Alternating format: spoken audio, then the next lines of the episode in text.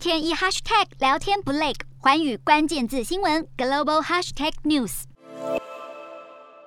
一握手热情迎接乌克兰总统泽伦斯基，欢迎波罗的海三国、爱沙尼亚、拉脱维亚和立陶宛的国会议长来到基辅。波罗的海三国的国会议长重申支持乌克兰紧速加入欧盟以及北约，维持门户开放政策，并且呼吁国际社会立刻在乌克兰领空设置禁航区，避免俄罗斯军队继续造成平民死伤。三国议长也提到，应该开始为乌克兰的重建做准备。而来到欧洲参加峰会的美国总统拜登也宣布，将对乌克兰追加十亿美元的人道援助金，以及美国也会对乌克兰难民敞开大门。此外，日本媒体报道指出，除了先前宣布的一亿美元金援之外，日本政府正在考虑追加一亿美元人道援助资金，要提供给乌克兰和邻国来使用。各国纷纷透过金援或其他方式全力相挺，要帮助乌克兰度过战争带来的苦难。